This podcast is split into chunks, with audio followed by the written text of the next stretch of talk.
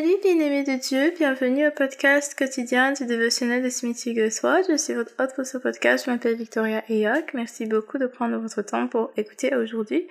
Et sans plus tarder, nous allons commencer par la prière. Seigneur éternel, Dieu Tout-Puissant, merci par ta grâce, car par ta grâce nous sommes ici en ce moment, chacun là où nous sommes, en train d'écouter ta parole. Seigneur, que ce soit ton Esprit Saint qui dirige cette session afin que nous comprenions ta parole, que nous la mettions en pratique et que ton nom soit glorifié dans notre vie à travers ta parole. Au nom de Jésus-Christ, ton Fils, nous te prions.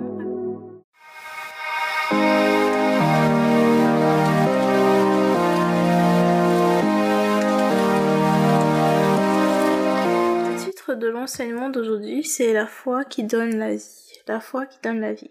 Et nous allons lire Matthieu chapitre 9 du verset 28 au verset 29 et Romains chapitre 4 du verset 8 jusqu'à Romains chapitre 5 verset 2. Et nous allons lire tout ceci à partir de la version Louis II. Donc nous commençons par euh, Matthieu chapitre 9 du verset 28 au verset 29.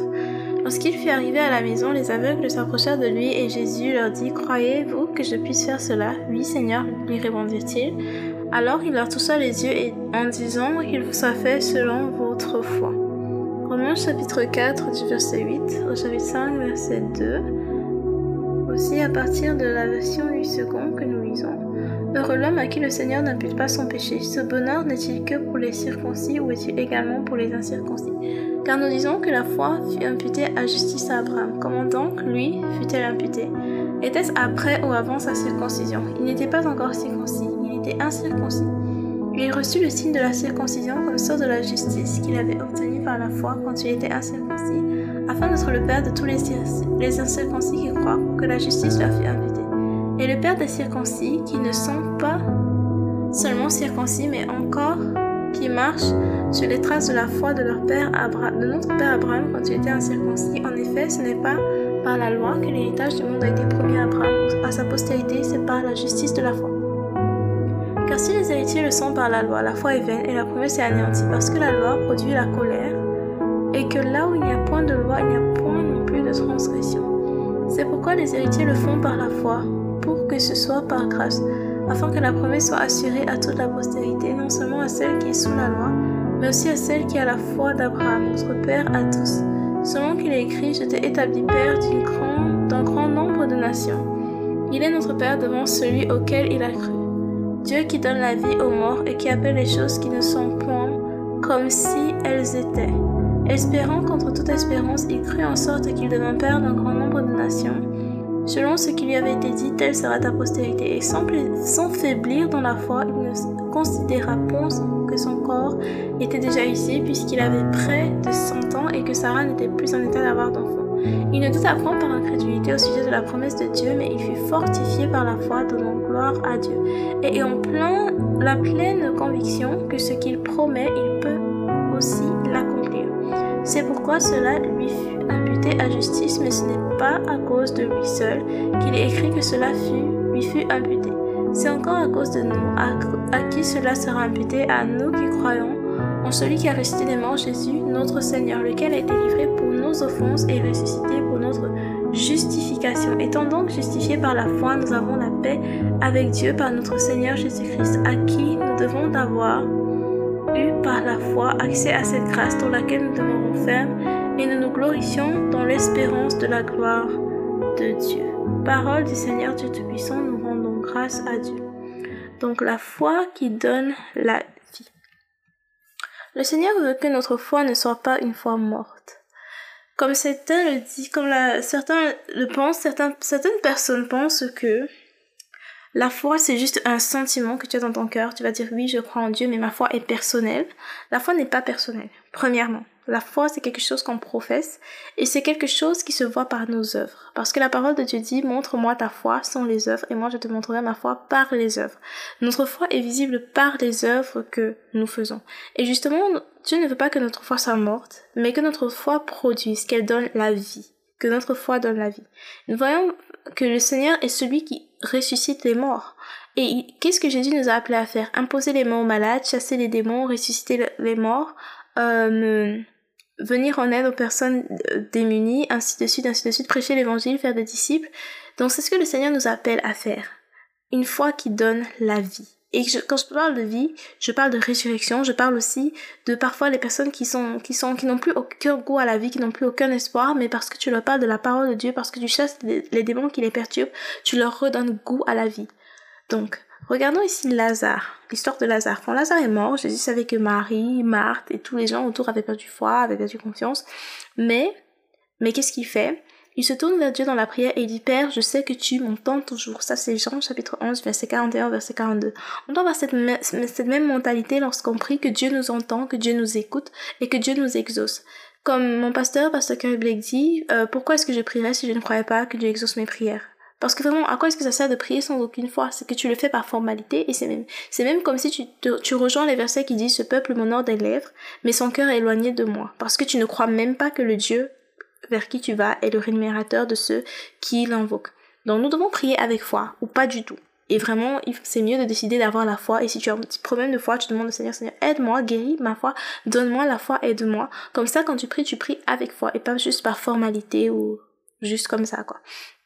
Donc Jésus a ordonné que Lazare sorte de la tombe et la mort était obligée d'obéir et de libérer Lazare. Donc tout avait tout tout, tout était obligé de s'aligner pour que ce que Jésus a dit s'accomplisse. Et c'est comme ça que nous devons aussi avoir des paroles de puissance parce que le Seigneur a dit tel il est, tel nous sommes sur cette terre, nous sommes les ambassadeurs pour Christ. C'est nous ici maintenant qui devons poser les mains aux malades, qui devons chasser les démons, qui devons, qui devons ressusciter les morts. Pourquoi? Parce que Christ vit en nous, le Saint-Esprit vit en nous et c'est lui qui fait ses œuvres, ce n'est pas nous, mais c'est lui. Nous sommes juste des, le temple du Saint-Esprit et tout ce que nous apportons sur la table, c'est notre obéissance, quand on obéit, on décide je vais le faire et je fais confiance à Dieu pour accomplir le miracle lorsque j'obéis à la parole. Donc, euh, qu'est-ce qu'on a à retenir aujourd'hui? En gros, euh, c'est que la foi que nous avons doit être productive. Elle ne doit pas juste être personnelle. Elle doit donner la vie, elle doit transformer les vies des gens, elle doit changer les vies des gens, elle doit venir en aide aux gens. Et pas seulement les gens extérieurs, mais ça commence par nous-mêmes. Nous devons être les premiers à goûter au partage de la promesse du Seigneur. Ça ne sert à rien de vivre euh, par exemple dans le péché et tu penses que tu vas aller chasser les démons chez des gens qui vivent dans le même péché ou qui vivent dans le péché. Règle d'abord ton problème à toi, euh, dans le sens où délivre-toi, chasse ces démons, vis ta vie droite et maintenant tu as la capacité aussi de chasser ces démons ailleurs, tu as déjà l'expérience, tu as déjà développé cette expérience de chasser les démons, tu as cette autorité et parce que tu as développé cela c'est beaucoup plus facile pour toi de chasser les démons qui sont dans les vies des autres. Et, et, pareil, pour... Euh, la guérison, je ne dis pas que si tu n'es pas guéri, tu n'as pas prié pour la guérison des autres, mais je dis ne, ne sois pas tellement concentré sur le fait de prier pour la guérison des autres que tu oublies que toi aussi tu as droit à cette guérison. Donc, prie pour les autres et prie aussi pour toi. Déclare la guérison sur ton corps et déclare aussi la guérison sur le corps des autres. Ça ne sert à rien de te torturer, de te faire souffrir et de te laisser mourir toi-même, alors que si tu restais en vie ici sur Terre, il y a plus de personnes que tu pourrais impacter, que tu pourrais aider pour le Seigneur. Donc prends soin des autres, mais prends soin aussi de toi. Sois Sois celui qui prend soin des autres et qui prend soin de toi dans le Seigneur. Ça veut dire par exemple aussi, ne néglige pas ta vie de prière. Certaines personnes pensent que parce que je prêche l'évangile, je n'ai pas à prier, euh, je n'ai pas à prier, je n'ai pas à lire ma Bible, je vais juste prêcher l'évangile. Dieu sait, Dieu comprend.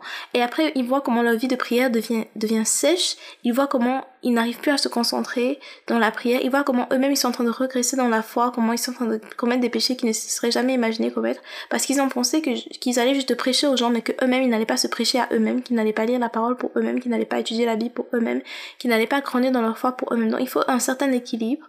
Et c'est à partir de combien tu es rempli du Saint-Esprit que tu peux que tu peux impacter les vies des autres. Dans notre foi d'être vivante et les premiers bénéficiaires de la vie de cette foi, c'est d'abord nous et ensuite les autres.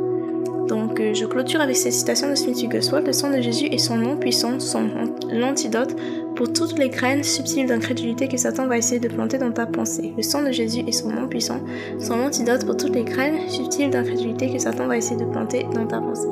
Nous prions. Seigneur éternel, Dieu Tout-Puissant, nous te demandons pardon pour les fois où nous avons prié sans aucune foi. Nous te demandons aussi pardon pour les fois où nous n'avons pas prié du tout parce que nous n'avions aucun espoir que ça changerait. Seigneur, Guéris-nous de cette incrédulité, enseigne-nous à avoir la foi, à traiter ta parole comme ce qu'elle est, c'est-à-dire la vérité et la vérité absolue. Et Seigneur, ouvre nos yeux sur, plus, sur les opportunités que nous avons déjà devant nous, pour que notre foi soit une foi qui apporte la vie aux gens autour de nous. Au nom de Jésus-Christ, ton Fils, nous te prions. Amen. Alors merci beaucoup d'avoir écouté du début jusqu'à la fin. Si vous avez été édifié par cet enseignement, n'oubliez pas de partager pour pouvoir édifier d'autres personnes et aussi de vous abonner pour recevoir des notifications à chaque fois qu'il y aura un tout nouvel épisode. C'est un nouvel épisode par jour, d'un rendez-vous disponible demain par la grâce de Dieu pour écouter l'épisode de demain. Et aussi, euh, si vous avez des témoignages, des sujets de prière ou des questions en particulier, vous pouvez me contacter sur Facebook ou sur Instagram. Euh, mon nom c'est Victoria Eyog ou Docteur Victoria Eyog. Vous pouvez me contacter pour me faire part de vos questions, vos sujets de prière et vos témoignages. Merci beaucoup d'avoir écouté du début jusqu'à la fin. Que Dieu vous bénisse. Au revoir. Et rendez-vous demain par la grâce de Dieu. Bye bye.